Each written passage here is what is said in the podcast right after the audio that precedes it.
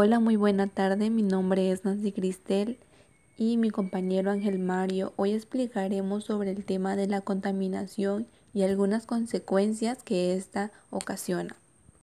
La contaminación, o también denominada contaminación ambiental, es la presencia o acumulación de sustancias en el medio ambiente que afectan negativamente el entorno y las condiciones de vida, así como a la salud o a la higiene de los seres vivos como las plantas, animales y seres humanos. Al recopilar datos sobre este problema social nos ayudaría a entender las diferentes consecuencias que se causan al contaminar la tierra, el aire y el agua. Eso nos ayudaría a entender y a tomar acciones para mejorar nuestra calidad de vida.